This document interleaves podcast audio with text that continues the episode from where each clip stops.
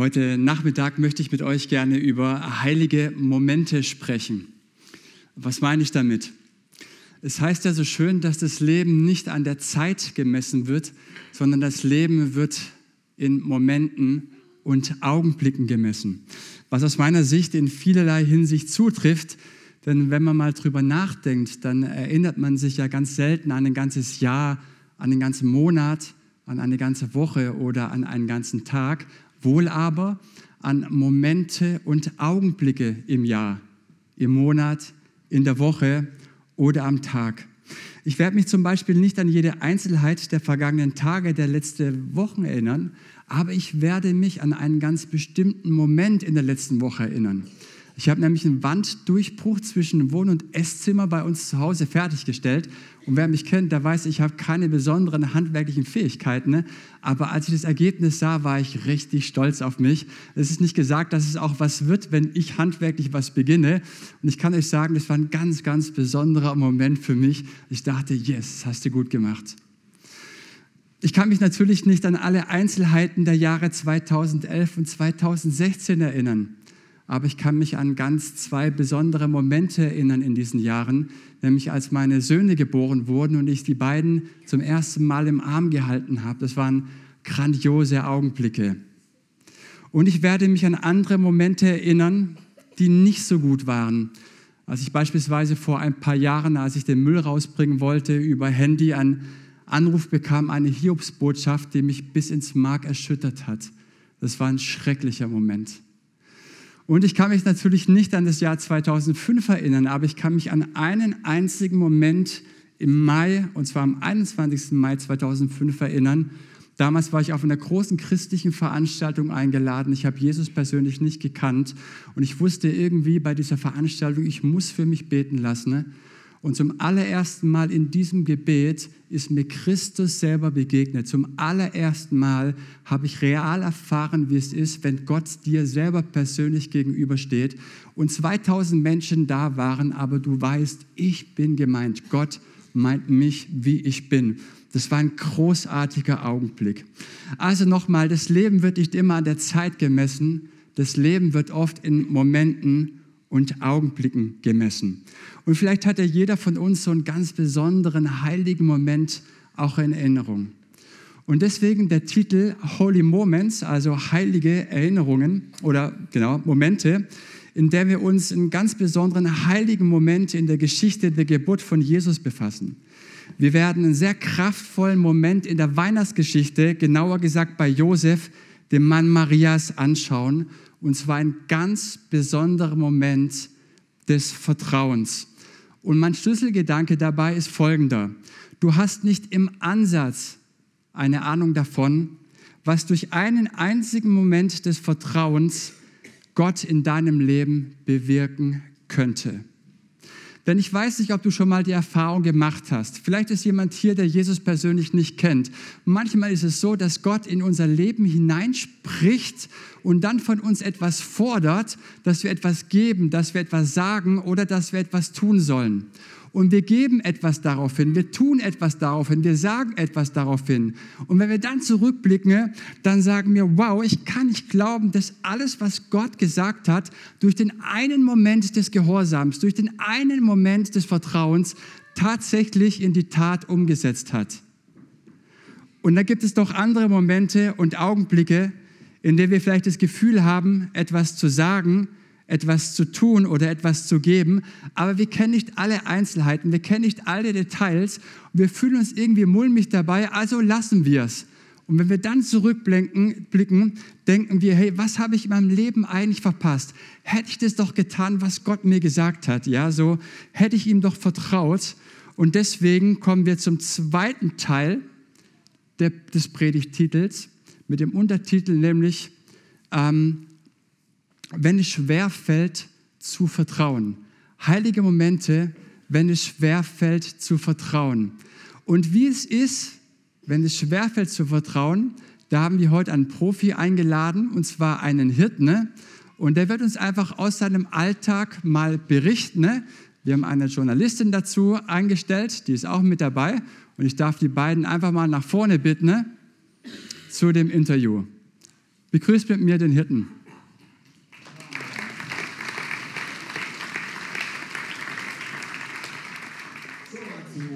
Mensch, ihr hättet meine Stimme wieder gehört, gell? Und meine Schritte und seid wieder ganz begeistert, dass ich da bin. So lange war ich noch gar nicht weg, hä? Aber gleich komme ich zu euch. Ich habe noch eine kleine Aufgabe zu erledigen. Dann muss ich kurz mal da hochgehen. Ah, nicht so einfach wie früher. Ah, da ist der schon. Oh, ich glaube, hier bin ich richtig. Ja, guten Tag.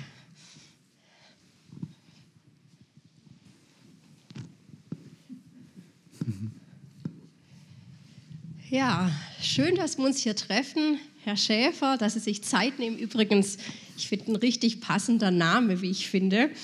Ja, und ich finde es richtig gut, dass Sie sich im Rahmen ja, unserer Serie Traumberufe jetzt die Zeit nehmen, mir ein paar Fragen zu beantworten. Und es wäre super, wenn wir hinterher noch ein paar Bilder machen könnten. Ja, ja. Okay, ja, also Sie haben mir ja im Vorgespräch gesagt, dass Sie jedes Ihrer Schafe ganz genau kennen. Ja, sicher. Okay, also wenn ich jetzt hier mal gucke, für mich sehen die schon ziemlich alle gleich aus. Ja, aber nein. Schauen Sie mal hinter die Kathi. Die tolle Zeichnung auf ihrem Feld, das gibt es nur einmal. Ja, okay, ja doch, Aber stimmt. Hier für Baby, was das für ein Muskelprotz ist, ein wahrer Kau. ne? Ja, ja, stimmt. Die Kleine, die wilde Hilde, die rennt hier immer hin und her. Das ist einfach auch so ein junger Energiebolzer.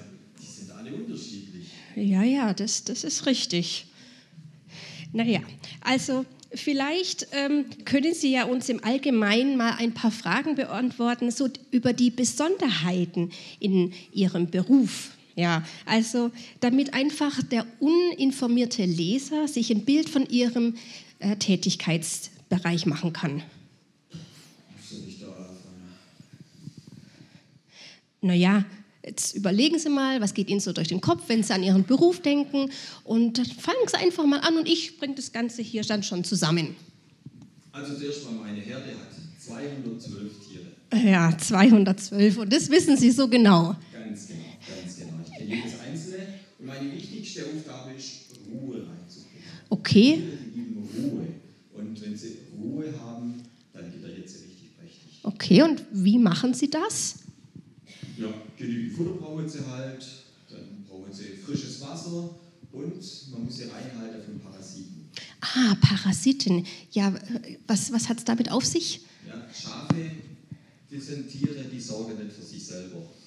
Also die brauchen sehr, sehr viel Pflege und sie fühlen sich einfach nur wohl, wenn sie in meiner Nähe sind. Ja, das, das ist interessant. Ähm, können Sie uns auch was über den Charakter Ihrer Schafe sagen? Charakter. Naja, so im Allgemeinen. Also sind sie mehr lebhaft, Einzelgänger, äh, zugewandt? Wie sind sie denn nun, die Schafe? Unterschiedlich. Unterschiedlich. Ist so wie bei uns Menschen. Ach, mit Menschen, da kenne ich mich nicht ganz so gut aus. Okay, also mit Menschen haben sie es nicht so. Okay, aber wie sind denn jetzt nun die Schafe? Also ich würde sagen, ich würde sie mal so in zwei Kategorien einteilen. Ja, interessant. Zwei Kategorien. Und welche wären denn das? Also das erste Mal, die meiste, die gehört zur Kornherde. Mhm, Kernherde. Ja, und, und wie verhalten die sich? Die haben das Merkmal, dass sie mir vertraut. Einfach zu sagen, sie, ja, sie Ja. Mhm, vertraut mir. Sie sind am liebsten in meiner Nähe und sie vertrauen darauf, dass ich zu führe, dass sie auf sie aufpasst, dass sie genug zum Essen hin, dass ich für sie sorge. Und Ja. das Ja. geht sogar so weit, wenn wir jetzt durch eine Weide gehen und dann einen eiskalten Bach überqueren müssen, die laufen mir hinterher. Das ist irgendwie so richtig schön, sie vertraut mir völlig. Sie machen das, was ich ihnen vormache. Okay, das ist ja interessant. Ähm, wie muss ich mir denn das direkt vorstellen? Ja, die wissen halt, was an mir hängt. Sie hört den Klang meiner Stimme, sie freut sich daran und allein schon, wenn sie meine Schritte hört, dann ist das ja alles. okay. Ja, das kann ich mir direkt vorstellen, ja, wenn Sie sie hören, ja, genau.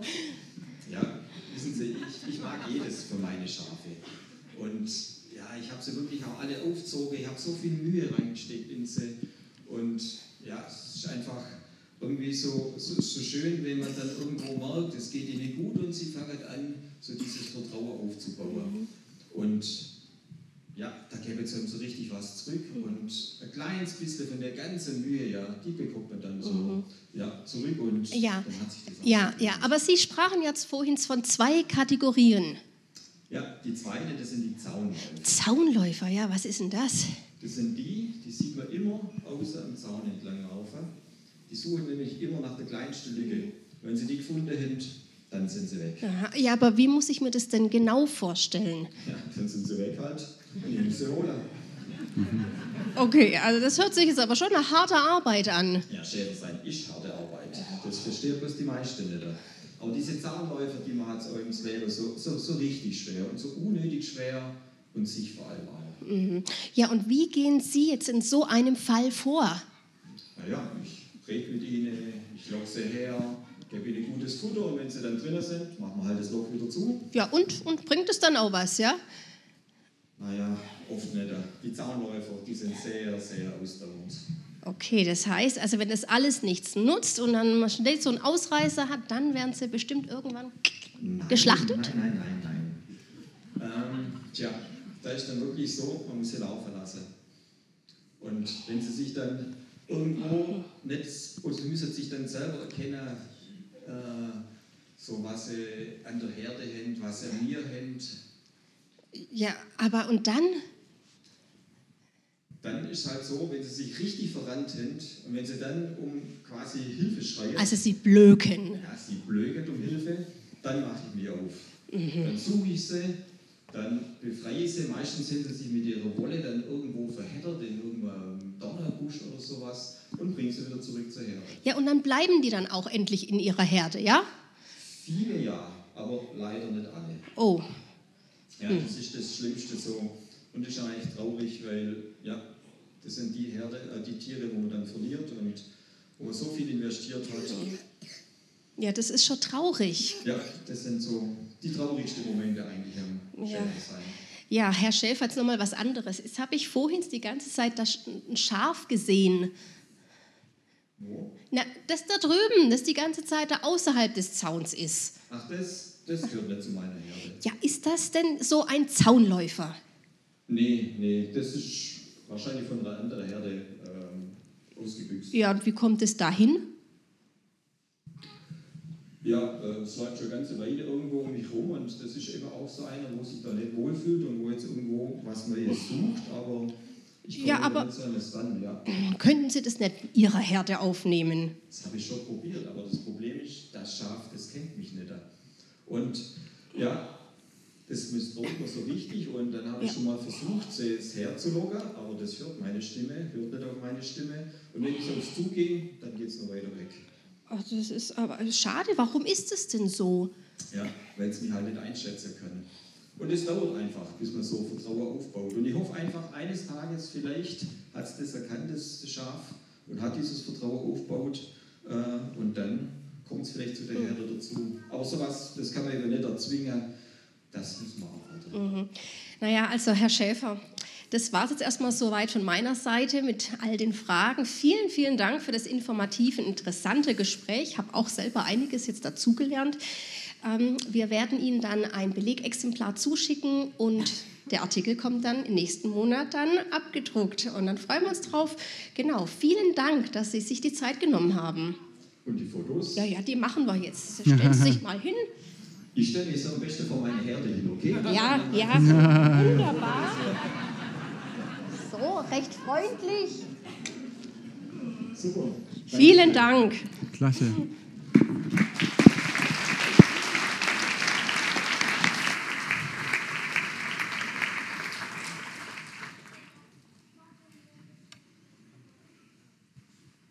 Dürfte ich noch mal die zwei Strohballenträger bitten, die Strohballen hinter mir noch mal runterzutragen. Vielen Dank.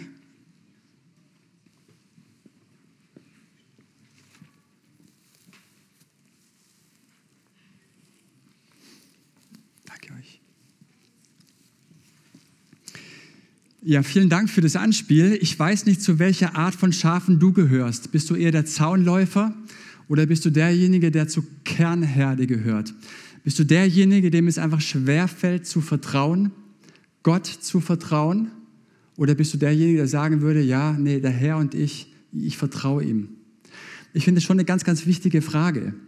Und ich möchte mit euch noch ganz kurz einen Blick in die Weihnachtsgeschichte hineinwerfen, und zwar ins Matthäusevangelium, in das äh, zweiten Teil der Bibel, in das Neue Testament, und dort Kapitel 1, Vers 18.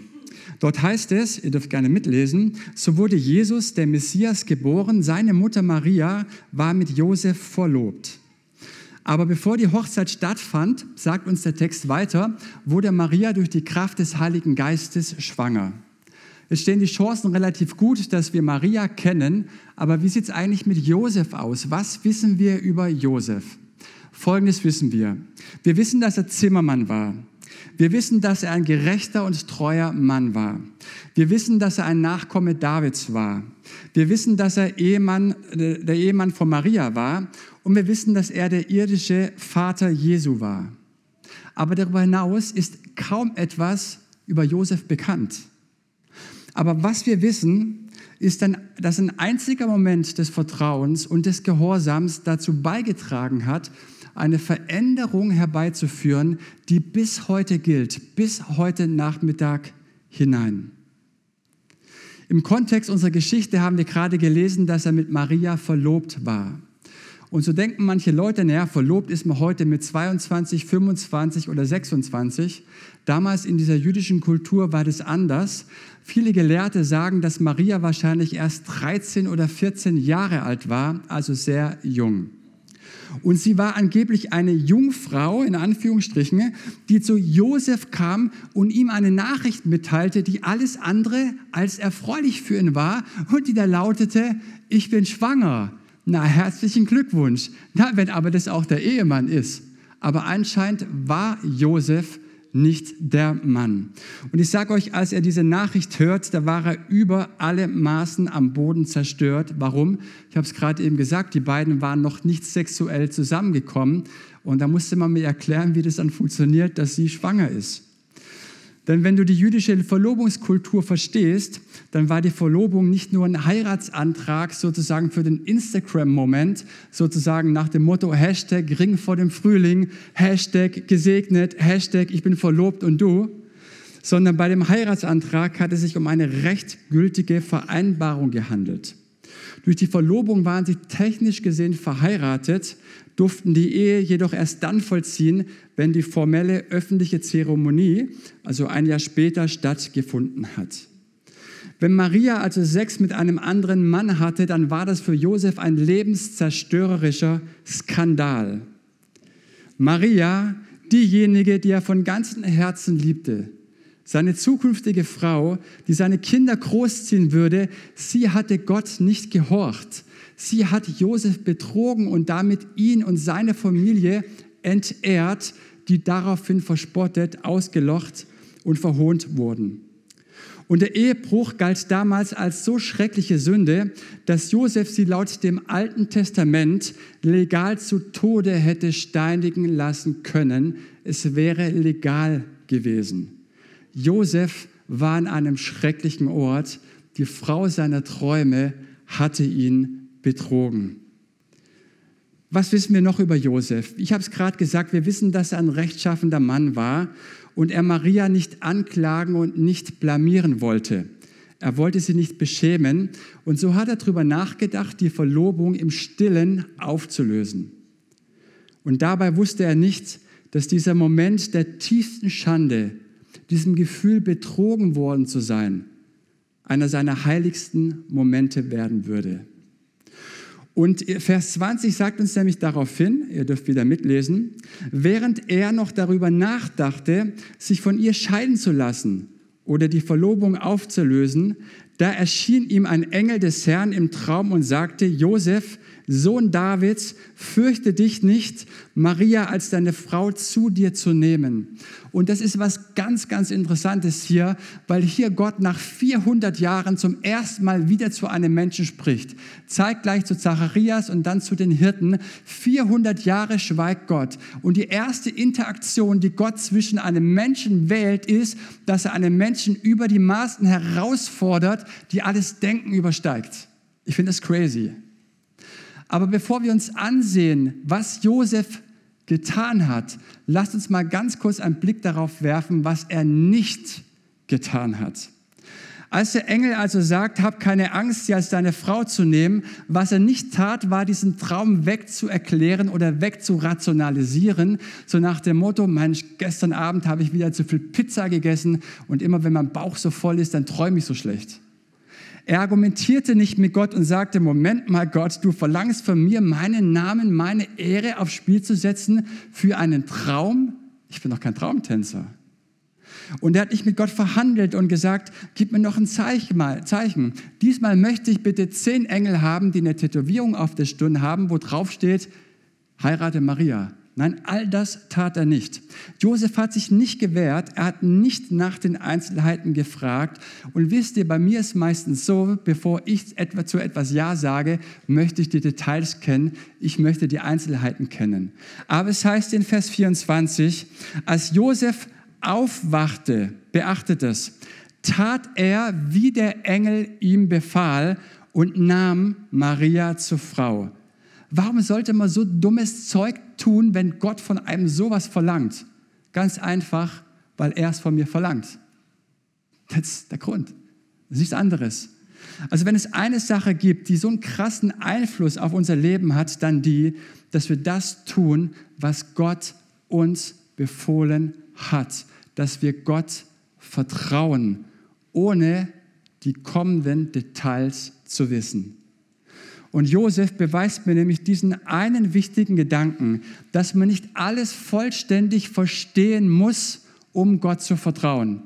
Ich brauche nicht jedes Detail. Ich muss nicht alles ausgebügelt sein. Ich muss nicht wissen, wie es endet, wenn ich doch weiß, dass Gott von Anfang an da ist.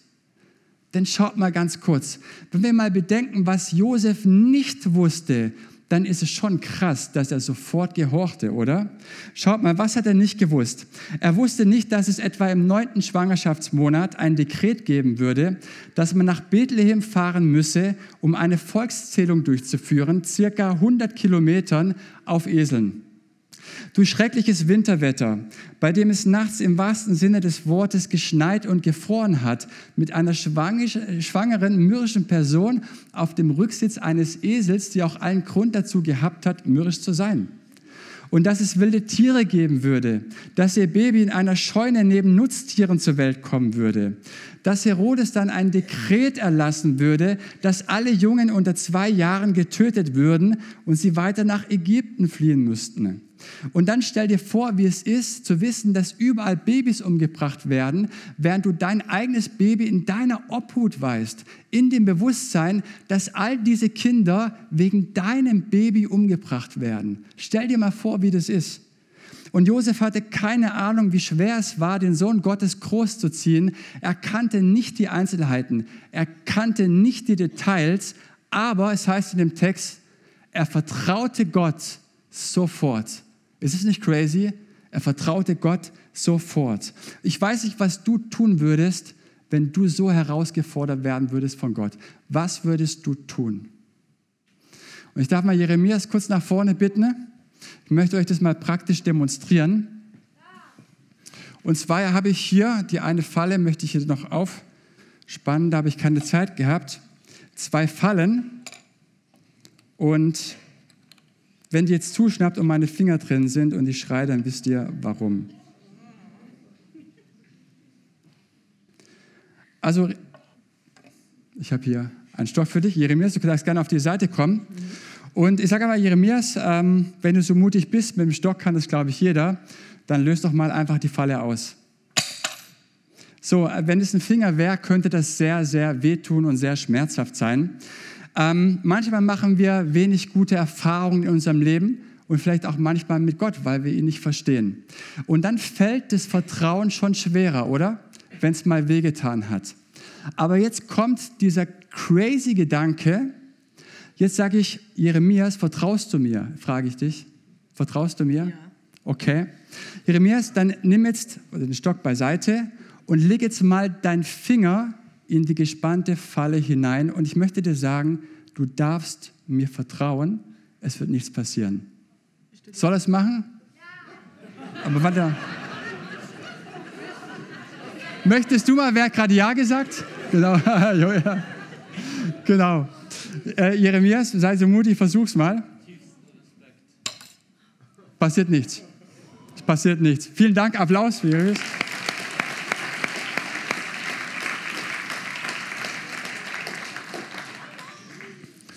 Schaut mal, das einfache Beispiel habe ich deswegen gewählt, wie gesagt, weil es manchmal schwer ist, Gott zu vertrauen.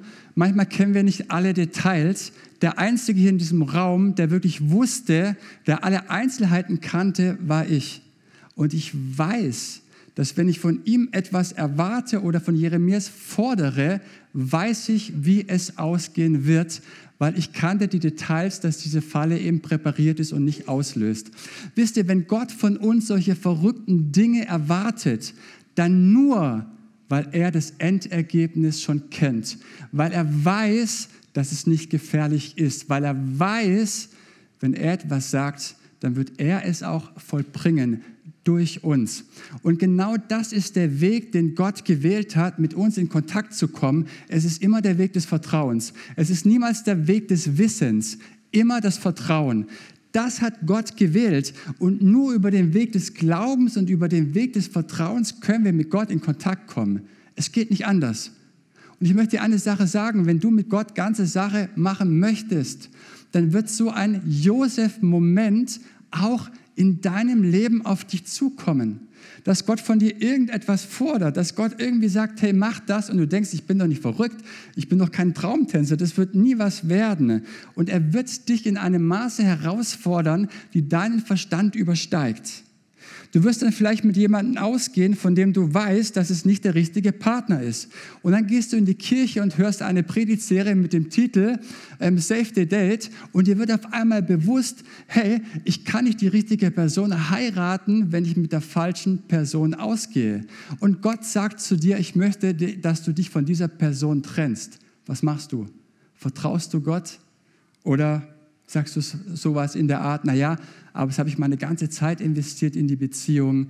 An was soll ich mich denn eigentlich klammern, wenn ich keine richtige Person oder keinen Partner mehr habe? Gott hat dich mit so vielen Gaben beschenkt und dann fordert er dich vielleicht auf, deine Gaben einzusetzen, etwas aus deinem Leben zu machen. Naja, und du sagst zu Gott, Gott, ich bin so beschäftigt. Ich muss auch irgendwie auf Facebook, auf Insta irgendwie äh, chatten, ne, noch posten. Ich bin so beschäftigt, ich habe keine Zeit. Nein, das stimmt nicht. Wir alle haben Zeit. Die Wahrheit ist, dass es uns einfach nicht wichtig genug ist. Und dann fordert dich Gott etwas auf, etwas zu geben oder jemanden zu segnen. Und du denkst, aber Gott ist finanziell wirklich sehr, sehr eng. Das Gas war teuer, Inflation, die ist echt real. Ähm, ich habe wenig Geld, ich lasse es lieber. Oder Gottes Wort dringt in dein Herz, dass du anderen auf die gleiche Weise vergeben sollst, wie dir vergeben wurde. Was tust du? Wie reagierst du? Weißt du, du musst deine Wahl treffen. Das ist so wichtig. Es kann schwierig sein und du denkst, es ist unmöglich. Aber ich möchte uns dazu ermutigen und uns daran erinnern, dass Vertrauen und Gehorsam in unserer Verantwortung liegt, nicht in Gottes Verantwortung. Gott möchte interagieren mit uns, er möchte mit uns kontakten, immer über den Weg der Beziehung, über den Weg des Vertrauens. Und ich weiß, wenn ich ihm die Ergebnisse anvertraue, wenn ich ihm meinen Weg anvertraue, dann entsteht etwas Großartiges und Wunderbares. Josef hatte keine Ahnung, wie es ist, den Sohn Gottes großzuziehen. Er hatte keine Ahnung, welche Schwierigkeiten auf ihn warten. Er sah die ganzen Umstände, aber er vertraute Gott. Warum? Weil er wusste, dass dieser Gott ein treuer Gott ist, der seine Versprechen hält. Und dazu möchte ich uns heute Nachmittag ermutigen. Ich möchte uns ermutigen, vielleicht trifft dieses Wort Gottes auf dich zu. Vielleicht traf es in der letzten Woche auf dich zu, dass Gott zu dir etwas gesagt hat, dass er dich aufgefordert hat. Vertrau mir. Und du gedacht hast, na ja, hu, ich fühle mich da echt mulmig, lieber nicht, bitte nicht. Gott, vielleicht hast du jemanden anders, den du da schicken könntest. Aber dieses Wort geht an dich und Gott sagt, ich möchte, dass du mir vertraust, dass ich es gut mit dir meine und ich habe meine Hand in dein Leben ausgestreckt und du darfst meine Hand ergreifen. Denn ich habe einen wunderbaren Plan für dich und ich weiß, wie die Dinge ausgehen. Und wenn du mir vertraust, dann hast du solche holy Moments, solche heiligen Momente. Und das, was im Leben wirklich zählt, ist das, dass wir zurückblicken auf unser Leben und an diese heiligen Momente erinnern, in denen wir Gott vertraut haben und gehorsam waren, weil wir wissen, er ist treu und weil er uns niemals im Stich lässt und weil wir ihm die Ergebnisse anvertrauen können. Also die Frage, bist du bereit, Gott zu vertrauen? Kann noch kommen. Es wird sich auf jeden Fall lohnen. Ihr Lieben, ich möchte noch beten. Herr Jesus, ich danke dir von ganzem Herzen, dass du in unserem Leben solche Momente schaffst und das, an was wir uns erinnern, das sind Momente. Gute Momente, schmerzvolle Momente, heilige Momente. Ich danke dir, dass unser Leben gewogen wird in diesen Momenten, nicht unbedingt in dieser Zeit. Und ich bitte dich, dass du uns solche guten Momente schenkst. Und manchmal sind diese Momente herausfordernd, weil wir nicht das Endergebnis kennen. Aber ich möchte dir unsere Herausforderungen anbefehlen. Du kennst die Endergebnisse und du forderst uns vielleicht heute Nachmittag zu etwas heraus. Deine Hand zu ergreifen oder vielleicht hast du uns in der letzten Woche herausgefordert. Wir möchten neu unser Vertrauen dir gegenüber ausdrücken. Du kennst alle Details und du weißt, wie die Dinge ausgehen. Und wir möchten dir zusagen und zusprechen, dass wir dir vertrauen. Wie Josef dir vertraute und sofort gehorchte, weil er wusste, du bist ein treuer Gott, das wirklich gut mit uns meint. Und so danken wir, dass wir deine Hand jetzt ergreifen dürfen, in dem Bewusstsein, dass du wunderbare Pläne hast und du es einfach gut mit uns meinst. In Jesu Namen. Amen.